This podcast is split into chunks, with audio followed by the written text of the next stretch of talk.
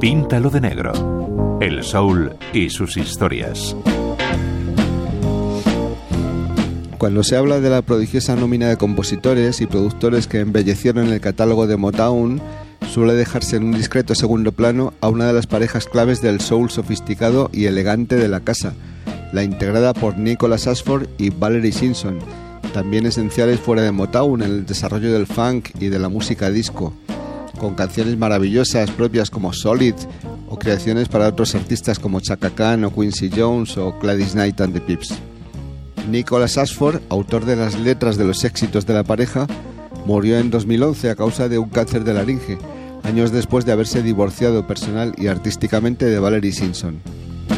En memoria de Nick Ashford, escuchamos a Marvin Gaye y Tammy Terrell interpretando una de sus más gloriosas composiciones, aquella que afirma que no hay montaña lo suficientemente alta como para interponerse entre dos personas que se aman.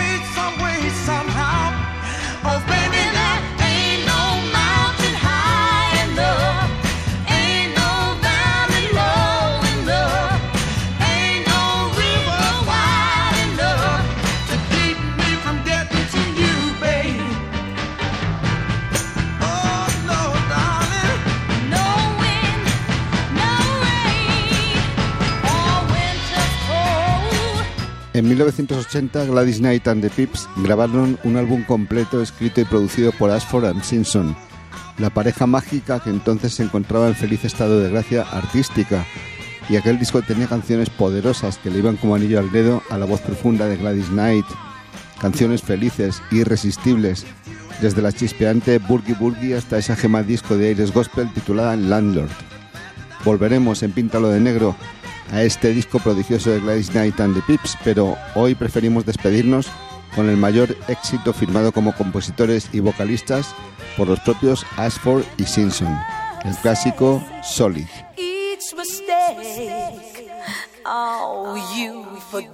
Luis Lapuente, Radio 5, Todo Noticias.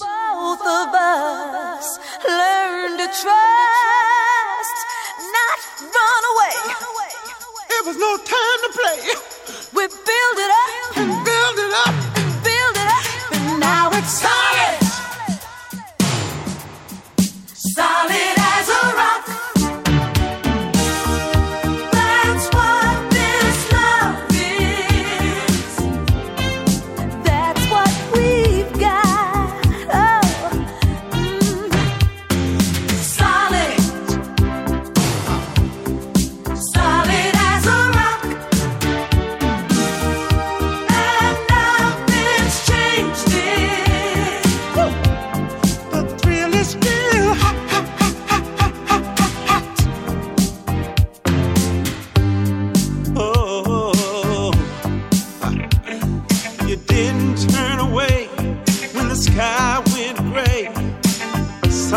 how we manage.